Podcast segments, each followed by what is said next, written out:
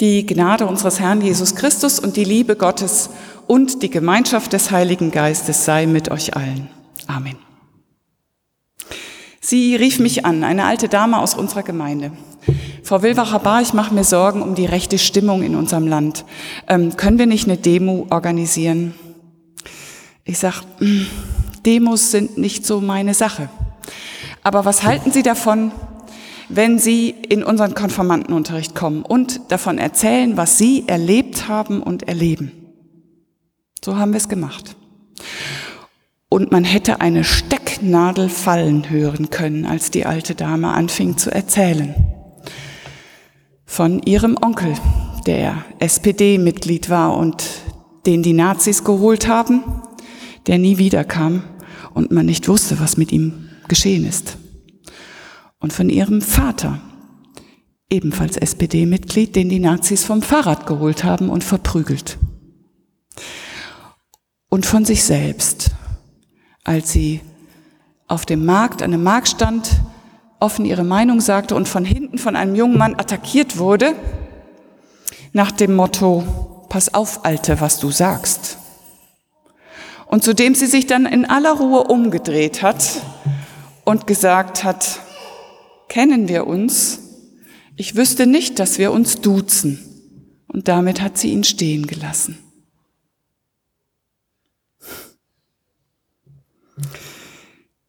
Sie hatte Tränen in den Augen, als ich las von den Angriffen und Überfällen auf Migrantinnen und Migranten in den letzten beiden Jahren in Deutschland und von den Vorfällen auf Asylbewerberheime.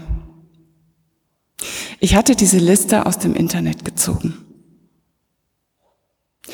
Die Konformanten waren ganz still und es war eindrücklicher als alles, was wir danach theoretisch zum Thema Fremdenfeindlichkeit im Unterricht gemacht haben. Ich fand, Frau M ist eine Prophetin. Eine, die durchblickt, die weit blickt, die den Mund aufmacht, eine, die sich informiert, um besser einordnen zu können, was um sie herum passiert.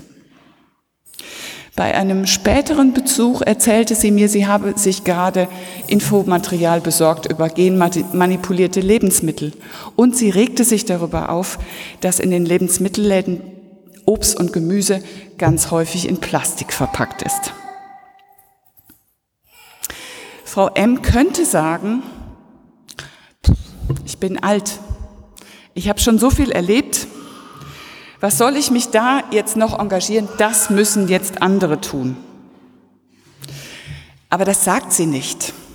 Frau M ist, so würde man das neudeutsch sagen, angefixt. Sie wird erst still sein, wenn sie auf dem Friedhof ist. Sie kann gar nicht anders. Er konnte gar nicht anders, der junge Mann aus Anatot, einem kleinen Ort bei Jerusalem. Jeremia hieß er. Und seinen Drang, den Mund aufzumachen, erklärt die Bibel mit seiner Berufungsgeschichte. Und die geht so.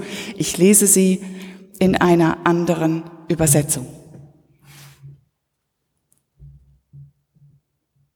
Das Wort Gottes erreichte mich Schon bevor ich dich im Mutterleib formte, habe ich dich erkannt. Noch bevor du aus dem Mutterschoß hervorkamst, habe ich dich ausgesondert. Zum Propheten für die Nationen habe ich dich bestimmt. Ich sagte, ach Gott, du göttliche Macht, ich kann doch nicht reden, ich bin noch so jung. Gott antwortete mir, Sag nicht, ich bin zu jung, denn wohin ich dich schicke, dorthin sollst du gehen. Und was ich dir auftrage, das sollst du sagen. Habe keine Angst vor ihnen, denn ich bin mit dir, um dich zu retten. So Gottes Spruch. Dann streckte Gott die Hand aus, berührte meinen Mund und Gott sagte zu mir, hiermit lege ich meine Worte in deinen Mund. Siehe, heute setze ich dich über die Nationen und über die Königreiche ein, um auszureißen und einzureißen, um zugrunde zu richten und niederzureißen, um aufzurichten und einzupflanzen.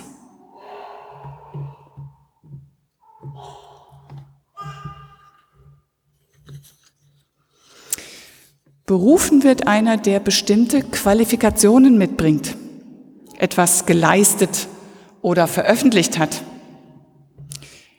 Nichts davon trifft auf Jeremia zu. Jung, unerfahren und kann nicht reden. Das sind die besten Voraussetzungen dafür, dass man auf ihn hört. Trotzdem ist ihm das Prophetenamt in die Wiege gelegt, oder besser, er ist für das Prophetenamt in die Wiege gelegt. Er hatte keine Wahl. Gott hat nicht gefragt, ähm, Jeremia, hättest du Lust? Könntest du dir vorstellen? Überlegst dir doch und dann sag mir Bescheid. Jeremia hatte keine Wahl. Ich denke an Greta Thunberg. Mit 16 Jahren steht sie 2019 vor der versammelten Politikerelite der Vereinten Nationen und hält ihre Rede. Zitat. Wir stehen am Anfang eines Massenaussterbens und alles, worüber ihr reden könnt, ist Geld und die Märchen von einem für immer anhaltenden wirtschaftlichen Wachstum. Wie könnt ihr es wagen? Ein 16-jähriges Mädchen fordert die Mächtigen dieser Welt so heraus, dass der Präsident der Vereinigten Staaten sich nicht entblödet, sie auf Twitter zu verhöhnen. Zitat Trump. Sie wirkt wie ein sehr glückliches junges Mädchen, dem eine leuchtende, wundervolle Zukunft bevorsteht. Das ist so nett anzusehen. David gegen Goliath. Wie sehr muss Goliath getroffen sein, wenn er David so verhöhnen muss, sie so über sie lustig machen muss. Thünberg ist emotional, ist radikal und erntet Spott und Häme. Jeremia ist radikal. Er kann nicht anders.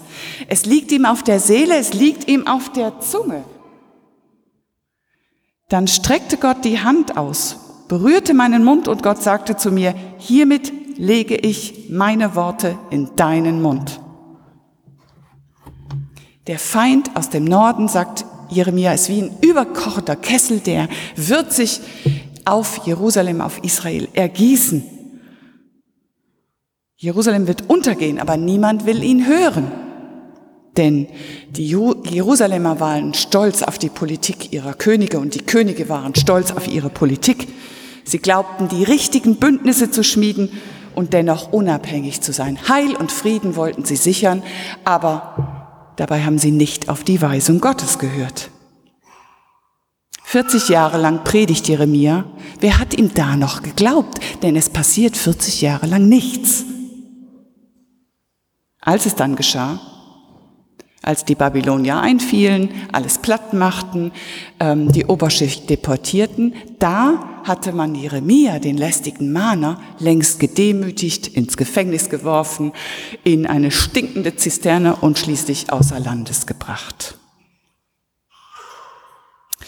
Jeremia hat so viel gelitten, dass er schwor, es wäre besser, wenn ich nicht geboren wäre. Gottes Aufträge, seine Worte aus unserem Mund können uns in Teufels Küche bringen.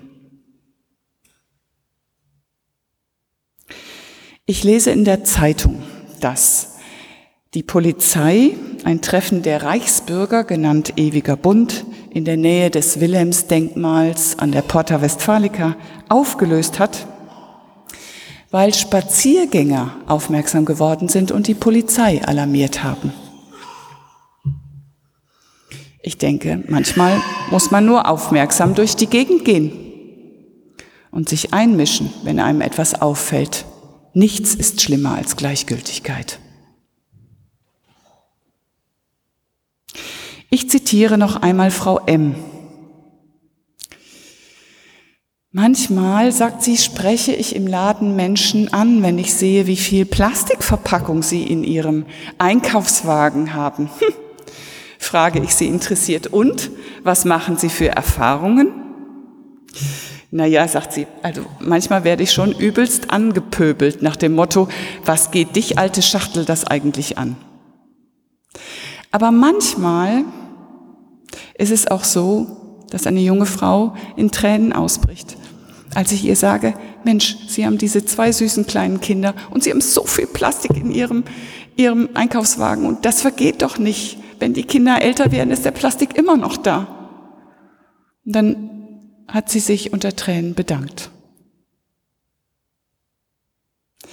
Frau M wird nicht den Mund halten, bis sie auf dem Friedhof liegt. Und sie wird im Vertrauen Gottes gestorben sein. Sie kann gar nicht anders.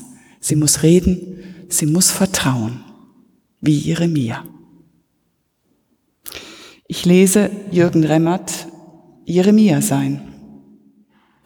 Jeremia sein heißt, unbarmherzig und früh gefordert zu werden, heißt auszuharren, heißt da zu bleiben, heißt sich nicht einzuschmeicheln, weder beim Volk noch beim König, heißt Ja zu sagen zum Joch eigener und fremder Geschichte, heißt Gottes Vernunft als politisch vernünftig anzuerkennen und zu verteidigen, heißt wieder eigenes Wünschen Recht behalten zu müssen, seinen Staat sich sinnlos auflehnen und in Dummheit versinken zu sehen, heißt ohnmächtig werden und noch im Alter unfreiwillig auf eine unerwünschte Seite geraten.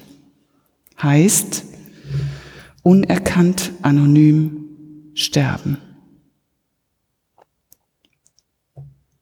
Jeremia sein ist nicht leicht, aber verheißungsvoll.